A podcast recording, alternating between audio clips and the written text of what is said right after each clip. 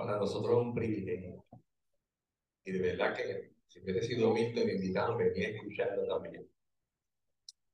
Eh, cuando yo conocí al Señor, yo no sé usted, pero en las primeras etapas uno todavía está marcado de que Dios está allá y no se mete mucho en las cosas de aquí. ¿verdad? Y el primer, eh, la primera enseñanza que el Señor me dio de que Él defiende lo suyo y está aquí fue a través de mí. Eh, cuando, cuando Sunshine tenía a Milton en, en el pico, ¿verdad? Este, pero respetaba su figura. En un momento dado, él puso la foto de quien era Milton, con la barba y todo eso. Y yo no sé si hasta el teléfono. Y yo puse mi corazón, bueno, yo creo que ahora soy yo también pegado y demás, no es quien lo tumba. Solamente Dios puede tumbarle a ese personaje o hablarle que ese personaje que era de, él hacía como un pastor un ministro, salga de la, de la televisión. Y yo creo que yo creo que medio meses después, no solamente el programa, yo creo que Sonche salió un tiempo de la televisión.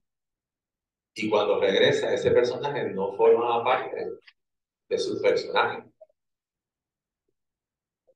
Y yo digo, wow, la verdad que el Señor defiende a los suyos. La verdad que Dios guarda a suyo. Y por eso siempre, yo siempre me recuerdo de ese, de ese asunto, porque un momento que Dios utilizó para aumentarnos la fe, para creer que el Dios que hizo los milagros en el pasado, que el Dios que cuidó al pueblo en el pasado, es el que cuida mismo. Y todavía está vigente. ¿Amén? Les confieso que cuando eh, Carmelo me envió el texto, son de estos textos que duran 17 mil vueltas. Y más cuando estamos celebrando aniversario. Y tú dices, ¿dónde, dónde estamos aquí? ¿Dónde me hizo pensar, trabajar mucho? Pero doy gracias al Señor que Dios siempre da paz. Y hubo un hermano que dijo, en oración, Señor, si tienes que cambiar las cosas, algo. Y yo venía pidiendo, Señor, si yo tengo que cambiar, dímelo. Y yo no quiero traerle una palabra fuerte, sino una exhortación. Cuando, eh, y es primeramente entender que, como dijo Carmelo, el único que lo hizo ha sido Dios. El único que llama es Él. Y todos los que estamos aquí fuimos llamados por Él primero. Dice la Escritura que nos amó primero. O sea, antes de que Dios lo amáramos, ya Él nos amaba. ellos, ya Él nos amaba. Antes de conocerlo, ya Él nos conocía. Y no solamente nos llama a su presencia, nos llama a conocerle, sino también nos llama a servirle. Eh, eh, eh, también en mis comienzos, yo, yo fui de los que también llegué, eh, en ese tiempo yo llegué con una maranta extraña. Ya no eran los 70, eran más allá, pero yo admiraba a los típicos. Así que yo tenía una cosa aquí que ni, ni lacio, ni, ni lacio ni encaracolado, es algo ahí bien, ¿verdad? Era, yo era como sin León, pero a mí me gustaba. ¿sí? y que no me lo tocara mucho, de la Y yo trabajaba en la universidad e iba en maones rotos que ahora son carísimos y antes eran rotos por el uso. Este, y cuando el Señor me trae a Catacuba, yo dije, yo sabía que era aquí. Aquí yo puedo venir con mi asunto, puedo venir con mis maones. Eh, y un día se me quedó mirando y me dijo, en este ministerio caben los filoteados y los extrasilados como tú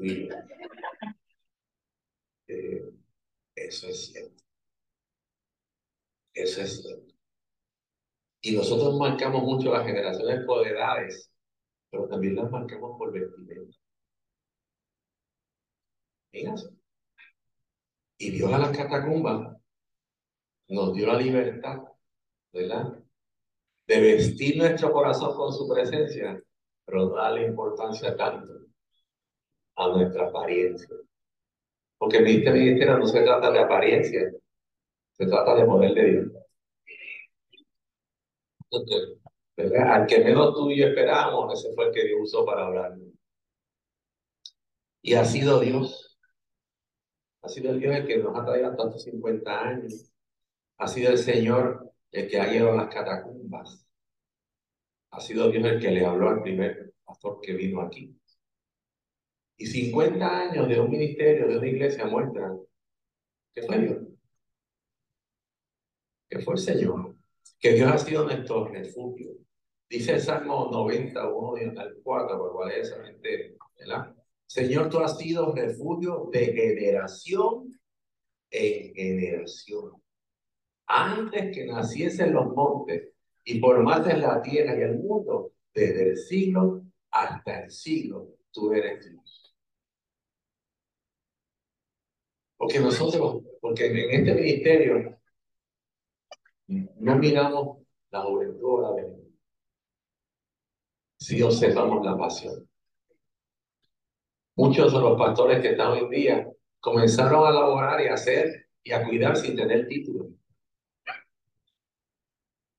De momento te diste cuenta que estabas haciendo algo que tú no querías hacer. Y de momento Dios habló al pastor de la iglesia. Los títulos no traen poder, pero son necesarios en las estructuras, ¿no? Porque fue Dios el que te llamó. Fue Dios el que puso y fue Dios el que le ha hablado. Y qué tremendo es saber y entender que la iglesia se da cuenta y la iglesia ve y percibe quién puede ser el próximo pastor. Si vamos a la historia de Carmelo, ya que me la puso difícil. Cuando Carmelo se está señor en Mayagüez y viene para acá y demás, creo que se le dijo que que era para aquí, para la dorada que tenía que venir. Y demanda, aparte de que vela a esta catacumba. Eh, tal vez lo menos que pasaba por la mente de los pastores que entendíamos que era aquí donde tenía que venir, era que en algún momento dado de su vida, de, uno que pasó mucho tiempo en Mayagüez, conoció al Señor en Mayagüez, se enamoró en Mayagüez, todo. El Señor lo trasladara para acá para prepararlo, porque Él lo llamó. Y al momento de pasar la batuta fue otra generación la que llegó. Y es Dios obrando con el pastor y los pastores que lo recibieron y orando con el pastor de otra generación. Y eso habla de un ministerio con un corazón abierto. Eso habla de un ministerio que está dispuesto a poner las manos a poner en las manos a alguien que no tiene la edad, pero tiene la pasión para servirle. Eso habla de, de la guerra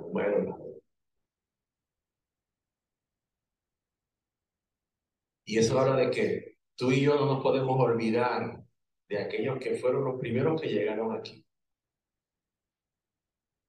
Aquellos que sembraron. Nosotros yo le digo a alguna gente, mira, nosotros cogimos la chiringa volando. Nosotros nos dio la chiringa volando, no pasamos y nos sentamos en una esquina para mantenerla volando. Pero vinieron otros a construir la chiringa y a ponerla volando. Y no es que sea fácil o difícil, ¿no? Pero fueron los que abrieron el camino. ¿Quién hizo esto?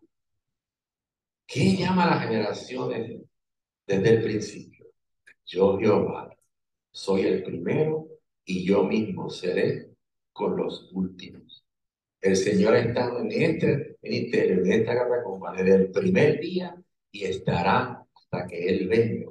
Porque no depende ni de ti, ni de mí, ni de los que están, ni de los que se fueron.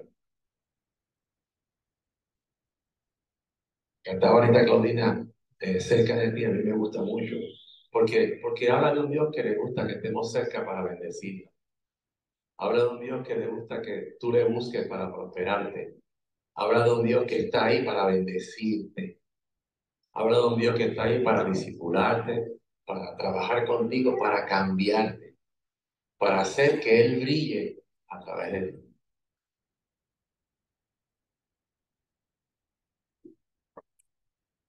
Y cuando usted lee el libro de Isaías completo, usted comienza a descubrir que Isaías lo que nos está mostrando es la grandeza de Dios, el poder que tiene Dios, la autoridad que tiene Dios, la supremacía del Señor en nuestra vida. Y ese es el Dios que tú y yo le servimos. A veces caminamos y declaramos que le creemos, pero cuando vienen los tiempos interesantes, muchas veces nos puede tambalear las rodillas. ¿Verdad? Dice el Salmo 24.1, del Señor es la tierra y todo lo que hay en ella, el mundo y los que en él habitan, por lo que no hay nada fuera de su alcance. Qué maravilloso es trascender. Qué maravilloso es trabajar para que usted pueda pasar la batuta y poder ser entregada a alguien de una generación diferente a la tuya. Pero también es glorioso, no olvidando de la generación antigua. No olvidarnos de la historia. Dice la escritura en Hebreos 13, 7, acordado de vuestros pastores que os hablaron la palabra de Dios, considerad cuál haya sido el resultado de su conducta e su fe. Y es lo que nosotros tenemos que hacer. No porque estemos eh, adorando a un hombre, o, sino porque lo que estamos en realidad acordándonos y celebrando es lo que Dios hizo en ellos, por lo cual ellos se pararon en nosotros. Y eso es importante. Es importante. Porque porque tú estás dándole un valor a uno que ya no está en el lugar, ya se dio el espacio, pero la historia, tú eres parte de la historia de esa persona. Y es bueno entenderlo, porque el pastorado es uno de los, oficios más solidarios, más criticados, donde el corazón está ahí. Hay, hay un por ciento de pastores con los corazones medio afectados. Está ahí. Y es bueno a veces recibir ese abrazo de que, bueno, estás ahí. Una, cuando yo, cuando me llamaron al pastorado y me nombraron anciano, uno de mis pastores de aquel tiempo me dijo, bienvenido al ministerio, bienvenido al ministerio que se come el maíz y bota el, el bagazo. Ahí, ahí está, ¿a dónde van por mí? Y tú, ando silencio. Esa fue su bienvenida. Con el tiempo él eh, pidió ver en el ancianato, pero marcó mi vida. Pero esa bienvenida no era como para continuar. A menos que tú decidieras ponerte las manos del Señor y entender que estaba entrando una generación diferente. Y este ministerio está entrando una generación diferente. Y nosotros tenemos que buscar la manera de abrir la puerta, de sembrar en ellos. Me decía Carmelo, a veces no lo vamos a entender. Hay cosas que mis hijos, hay cosas que ellos hablan que, que yo estoy a punto de decirles que no, pero tengo que decirles, espérate. Y tienen un plan detrás del otro. Y a veces uno dice, canta un corito y te miran como, no, aprendete uno de los viejitos. Y te miran como, y nos complace, ¿verdad? Porque ellos deciden entender, y hay veces que nosotros, como líderes, como congregación ya madura, tenemos que abrir ese espacio para que esas generaciones se acerquen esa generación que viene ahora no viene a escuchar, No está presta a escuchar, pero está presta a ver. Es una generaciones que mira más de lo que escucha. Mis nietas se pegan al tablet y tú las llamas y es como que estuviesen, en un, un cubículo que no les pasa la voz. Y tú sigues, mira, y, están ahí, no se inmutan. Tú le puedes alzar la voz y no le llega el mensaje, porque su enfoque está aquí, en lo que ve. Y esta generación anhela ver a Dios a través de aquellos que conocimos a ese Dios, que caminamos por Él y en Él, que vivimos por Él y estamos dispuestos a sembrar con nuestras acciones, con nuestro estilo de vida, diariamente, sí la palabra, pero que la palabra tenga dos piernas. Nuestra generación nos observa. No es que no quieran conocer al Señor, es que tenemos que ofrecerle algo vertical, que no cambie. Y necesitamos estar conscientes de ello. No es que la de ahora sea más importante que la, que la antigua, me perdonan, pero yo no creo eso. Yo creo que cada una fue importante a su tiempo. Y todavía mi generación, la generación que está antes que nosotros, son necesarias para esta generación. Yo comparo las generaciones cuando van pasando, como cuando una estructura fuerte de esas antiguas tenía, eh, no son murallas, sino los, los postes estos grandes. Columna. Columna, columna, ¿verdad? Y usted llega y veía muchas columnas que te atraen. Pero cuando vas al sótano descubres columnas que sostienen. Ambas columnas son necesarias. Y cuando nuestra generación va pasando, pasamos a ser columnas que sostenemos y los, la, la generación nueva son que atraen. Así que hay vigencia, hay poder y hay autoridad en toda la generación. Y es importante atraerla de ahora, porque ahora hay demasiado entretenimiento. Las noticias se empeñan en sacar todo lo negativo de, de las iglesias. Caen, caen cientos en la calle porque hay un pastor y salimos en las noticias, los demás allá. Así que cuando empiezan a ver que hay una verticalidad en aquellos que procesamos la escritura, algo, algo empieza porque ellos anhelan, son, esta, esta generación de ahora son generación vertical, lo que creen lo siguen.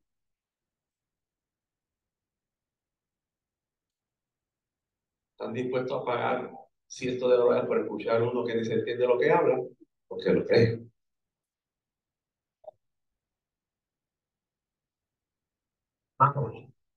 Hay una marcha, una protesta, no saben qué están protestando, pero allá y cuando se encuentran con una iglesia, con un ministerio, que la historia que marca su vida es la presencia de Dios en ellos, comienzan a preguntar. Y tenemos que estar dispuestos a recibirlo. Y entender que los métodos que utilizamos antes no van a ser lo mismo de ahora. Tristemente. ¿verdad? Para nosotros que nos gustaba las congas en, un ladito que la gente llegara, pues sí. Los métodos tenemos que cambiarlos y gozándolos con ellos para poderlos evangelizar. Lo único que tú y yo no debemos cambiar, y no podemos cambiar, es el fundamento. Lo que nos tiene de pie, lo que nos tiene aquí. Y pedirle al Señor, Señor, déjame entender. Déjame entender. Mi esposa y yo trabajamos mucho con nuestros hijos para que ellos amaran. Luchamos por entenderlo, por complacerlos, por estar con ellos y que ellos amaran estar con nosotros. Para que cuando llegara el tiempo de salir, ellos dijeran, si Dios me llama, aquí yo estoy. Y ese es trabajar con otra generación que se va a seguir levantando. Así que resumiendo esa parte, hay que buscar la forma de entenderlo, hay que darle espacio, hay que poner al lado de ellos líderes adecuados o mentores que puedan conocer y puedan estar ahí. Hay que pedir al Señor que nos enseñe a escuchar y a discernir sus palabras. Porque Dios está levantando otra generación. Si usted conoce la historia del ministerio, sabe que este ministerio se levantó en una generación rebelde. Y fuimos llamados a hablar con los rebeldes. Y nosotros fuimos rebeldes. Así que eso no cambia, eso es cíclico. Lo que cambió es otra cosa, ¿verdad? Pero es el mismo Dios el que llama. Es el mismo Dios el que está hoy aquí celebrando a nosotros. Es el mismo Dios que nos lleva de un lugar a otro.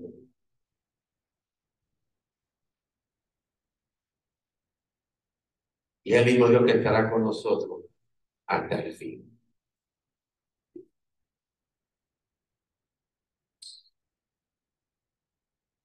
Me cambiar de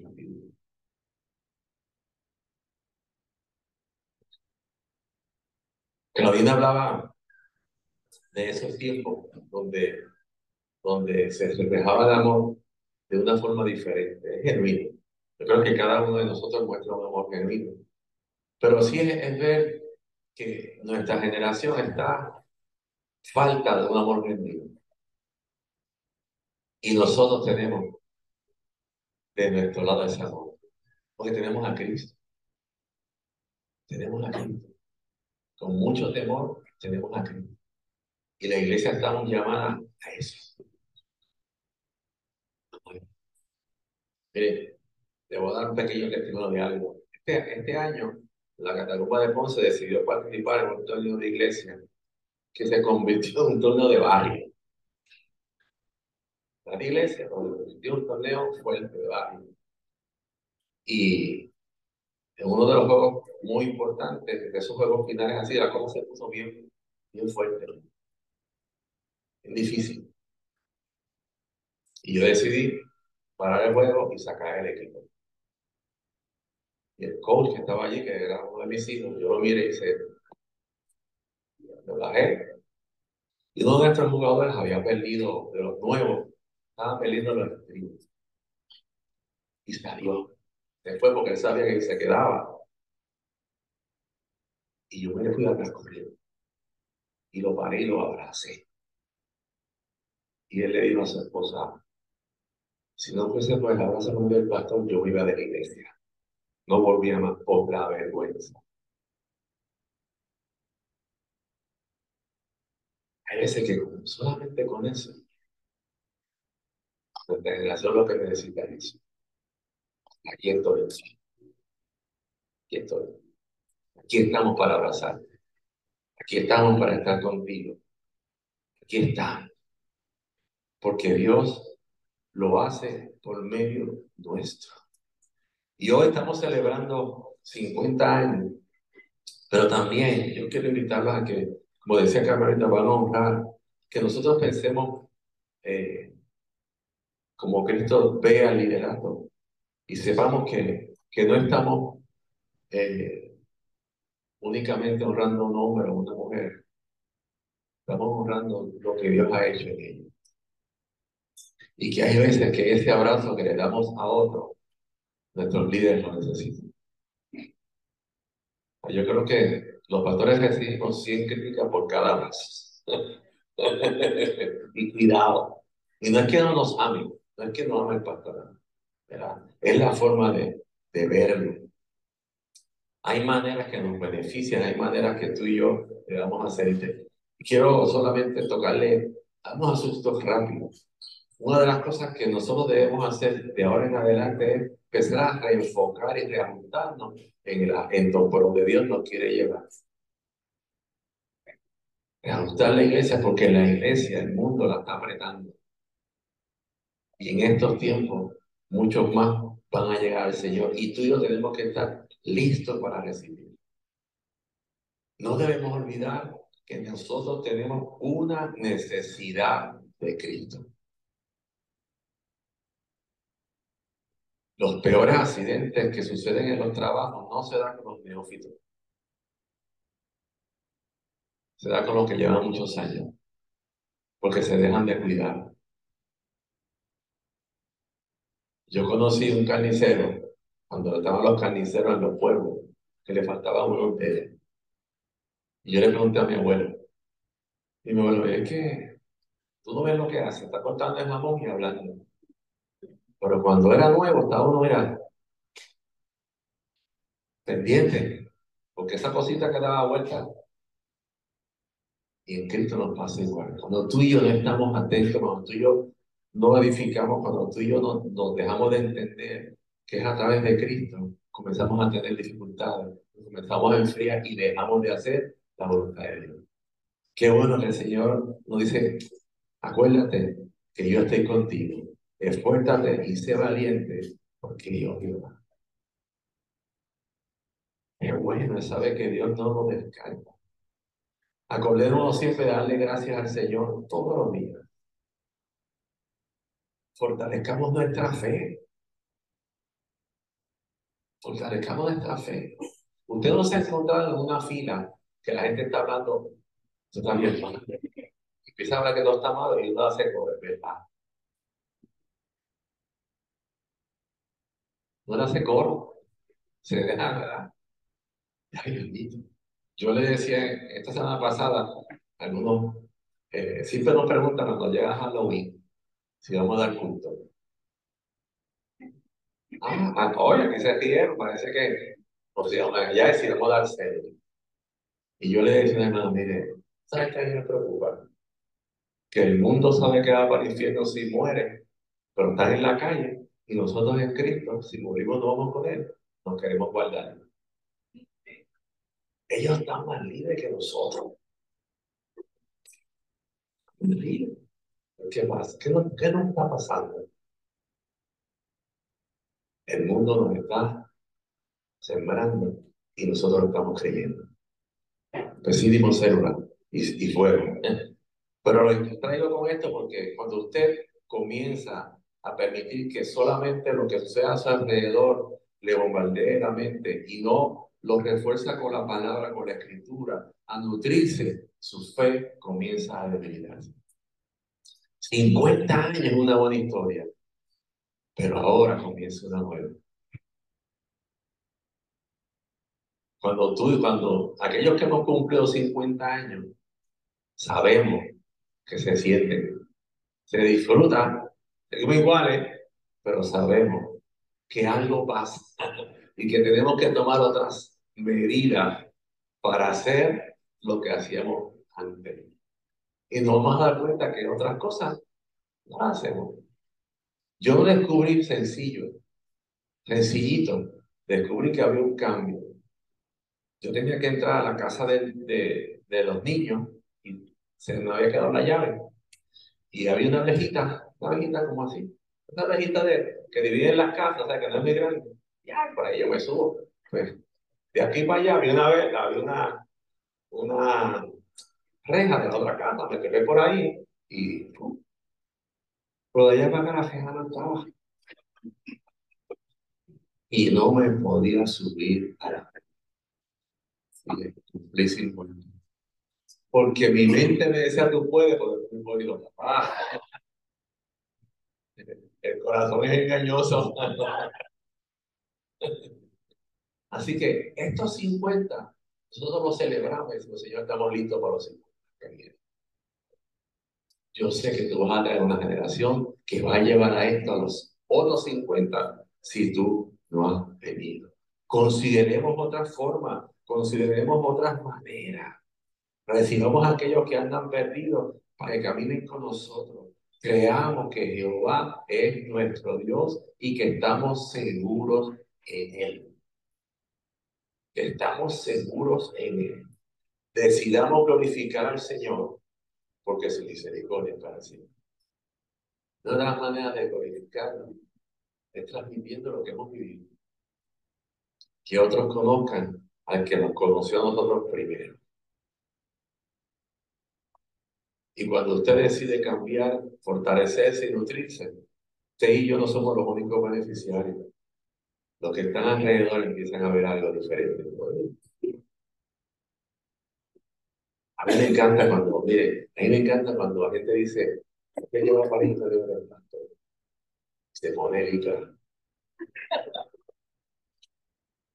Y a veces me ampara y me dice, uno un me dice, ¿qué usted hace aquí? Porque yo bicicleta como tú. Y me conocen por el patrón de la bicicleta. Y a veces me paran grupo para que ore por ellos. Dios lo está haciendo. Soy silencioso. Dios lo está haciendo. Y es encontrar que aún a esta edad tú y yo tenemos vigencia. Los jóvenes vienen con fuerza, pero nosotros andamos como el pelo. Y ambas cosas hacen una buena, un buen bicocho. ¿Amén? Ser agradecido nos transforma el rostro. Ser agradecido muestra que hemos creído en un Dios que aún en los momentos difíciles Él ha estado. En esos momentos difíciles hemos aprendido y podemos darle gloria a Dios. En Dios nos gloriaremos todo el tiempo y para siempre alabaremos su nombre. Salmo 44, 8. Así que hoy es de decir, Señor, me glorío en ti. Hoy te doy gracias. Estamos celebrando sin Una de las cosas que yo le digo a la iglesia es, ni usted ni yo pensamos estar aquí. Cuando nos conocimos al Señor, usted pensaba, cuando usted le hablaban de Cristo en la calle, usted pensaba,